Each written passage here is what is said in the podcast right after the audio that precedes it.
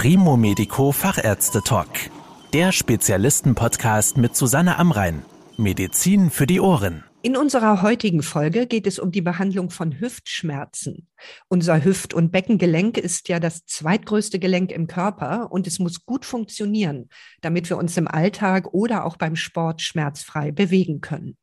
Was man tun kann, wenn plötzlich Hüftschmerzen auftreten, darüber spreche ich mit Dr. Patrick Zing. Er ist Leiter der Hüft- und Beckenchirurgie sowie stellvertretender Klinikdirektor Orthopädie in der Universitätsklinik Balgrist. Herr Dr. Zing, welche Ursachen kann es denn haben, wenn Hüftschmerzen an der Außenseite oder an der Leiste plötzlich auftreten? Nun ja, es gibt verschiedene Ursachen und Sie haben schon zwei verschiedene Lokalisationen erwähnt und dementsprechend ist es vielfältig, vielfältig abhängig vom Ort, wo es weh tut, aber auch ganz unterschiedlich vom Alter und der Art, wie man sich betätigt. Aber lassen Sie uns etwas konkreter werden. Leistenschmerzen, dort würde man am ehesten sich ein Gelenkschmerz vorstellen. Also ein Gelenk, das gereizt ist. Das kann sein beim jungen Menschen durch ein Impingement, ein Konflikt zwischen dem Schenkelhals und dem vorderen Pfannenrand. Das kann sein durch eine Überlastung der Gelenkpfanne bei einer Dysplasie, aber schlussendlich natürlich auch beim älteren Menschen, wenn das Gelenk langsam degeneriert und dann schmerzhaft wird. An der Außenseite würde man dann eher muskuläre Irritationen erwarten. So zum Beispiel die Abduktoren, eine wichtige Muskelgruppe setzt dort an dem Rollhügel an, an dem Trochanter major. Und diese Muskelgruppe, die kann Primärschmerzen machen, also für sich ein Problem haben oder gelegentlich oder eigentlich fast öfters ist es reaktiv, das heißt, als Folge von irgendetwas anderem macht diese Muskelgruppe Schmerzen und stört den Patienten im Alltag, aber auch im Sport. Wenn diese Schmerzen auftreten, wie schnell sollte man reagieren? Also wie schnell sollten Patientinnen und Patienten dann zu einem Orthopäden gehen? Ich denke, das ist mitunter von der Intensität des Schmerzes abhängig und der daraus resultierenden Einschränkung. Es ist aber auch abhängig vom Kontext, also ist es unmittelbare Folge eines Unfalles oder kommt etwas schleichend. Also von dem her ist das ganz unterschiedlich. Aber denken wir an etwas, was schleichend kommt und kein auslösendes Moment hat, da würde ich mal ein bis zwei Wochen warten, so ein bisschen die üblichen Dinge halt anwenden, wie man sie kennt, irgendetwas einreiben, kühlen, wärmen, etwas dehnen. Und dann, wenn es dann nicht von alleine verschwindet, dann denke ich, ist das der richtige Moment. Ist es dann aber andererseits ein Unfall und man hat unmittelbar solche Schmerzen, dass man nicht richtig gehen kann, hinkt und irgendwie nicht mehr richtig funktioniert, dann denke ich, sollte man innerhalb von ein bis zwei Tagen dem Ganzen auf den Grund gehen und nicht zuwarten. Nun ist es ja bei vielen Gelenkproblemen so, dass im ersten Schritt häufig erstmal Schmerzmedikamente helfen und vielleicht ein Muskelaufbau, um alles drumherum zu stabilisieren.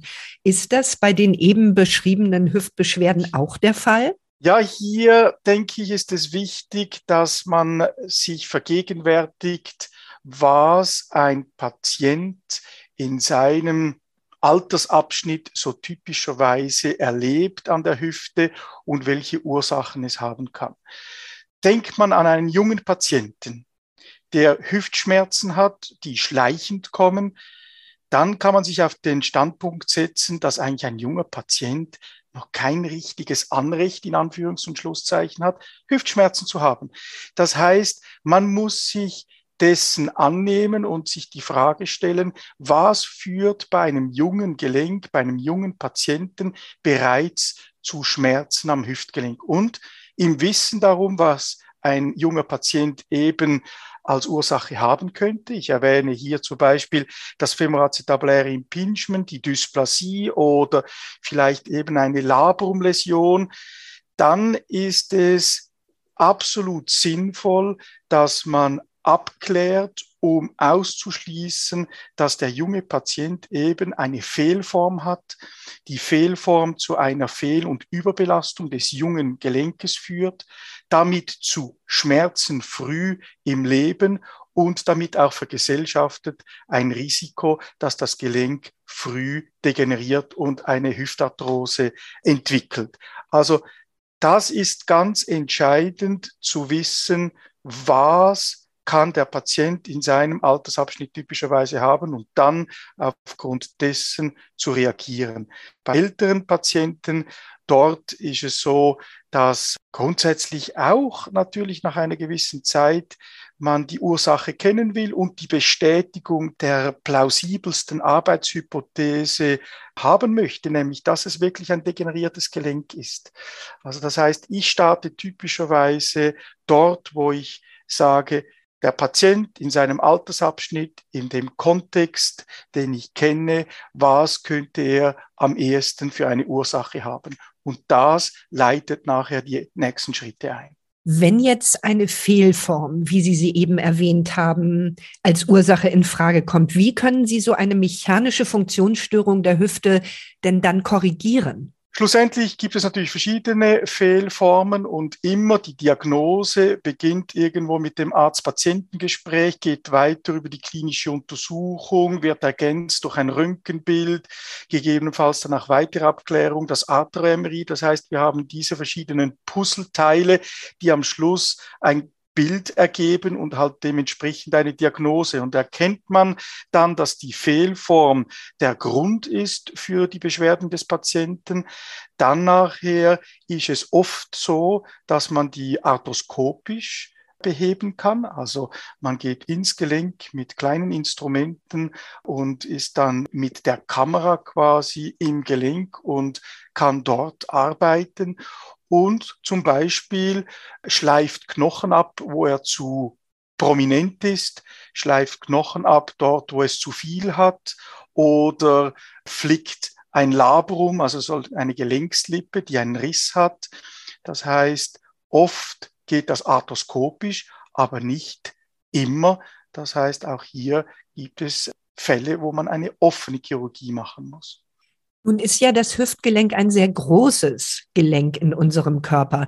Ist es denn dadurch eigentlich besonders einfach zu operieren? Ja, ich glaube, man kann es nicht so reduzieren auf diesen Aspekt, aber ich denke, wie bei jedem Gelenk gibt es anspruchsvollere und geradlinigere Behandlungen. Äh, ich denke, eine komplexe Fehlform denke hier zum Beispiel an die Dysplasie der Gelenkspfanne, gleichzeitig noch die Fehlform des Kopfes, des Halses, also des proximalen Femurs. Das kann äußerst anspruchsvoll sein, auch wenn vielleicht auf den ersten Blick das Kniegelenk viel komplexer zu sein scheint.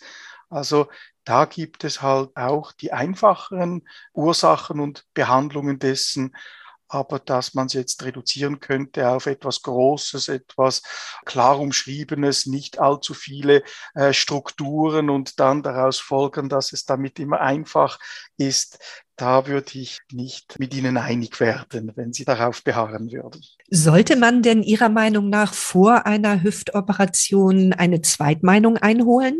Ich denke, das hängt etwas von der Komplexität der äh, Diagnose ab und der notwendigen Behandlung.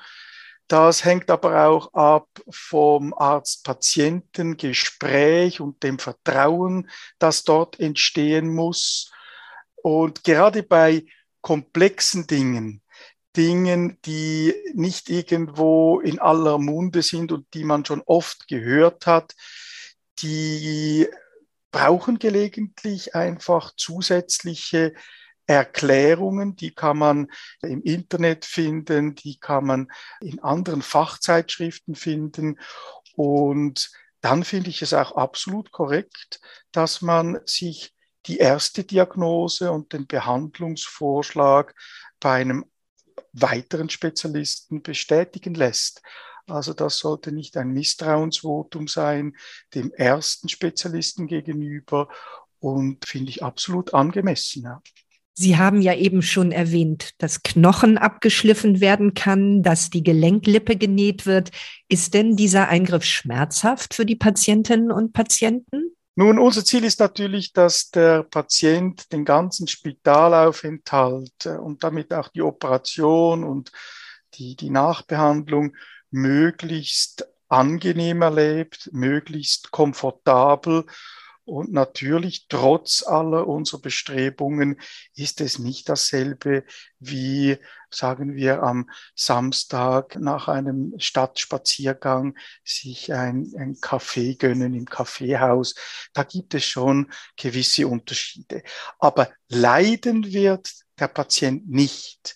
Und immer wird man bemüht sein, dass es ihm gut geht und natürlich gelingt das einmal etwas besser und einmal ist es etwas anspruchsvoller, aber es ist sicher nicht traumatisierend und es ist sicher etwas, wo man nicht Angst davor haben muss. Wie schnell sind denn die Patientinnen und Patienten nach dem Eingriff wieder fit? Also können sich normal bewegen und vielleicht sogar Sport treiben? Also wird eine Hüftarthroskopie zum Beispiel durchgeführt, wie sie zur Anwendung kommt beim femoracetabulären Impingement. Da bleiben die Patienten in der Schweiz so rund zwei Nächte im Spital. Sie sind dann an Stöcken, können zwar voll belasten, aber müssen sich etwas zurücknehmen und haben dann Physiotherapie in den ersten Wochen, um dann schließlich nach sechs Wochen ohne Stöcke den Alltag wieder aufzunehmen und nach etwa drei Monaten den Sport. Bei einer primären Hüftprothesenimplantation ist die Verweildauer also drei bis vier Tage oder Nächte, wie man dann rechnet, um dann an zwei Stöcken nach Hause zu gehen, unter Vollbelastung aber, um dann in der dritten Woche mit der ambulanten Physiotherapie zu beginnen, auch dann wieder den Alltag aufzunehmen, Spaziergänge zu machen, Kommissionen zu tätigen und dann langsam eigentlich ähm, so etwa drei Monate nach der Operation mit dem Sport wieder zu beginnen. Im Vergleich zu früher, aber nicht jeder Patient hat den Vergleich zu früher, ist das sehr, sehr, sehr schnell.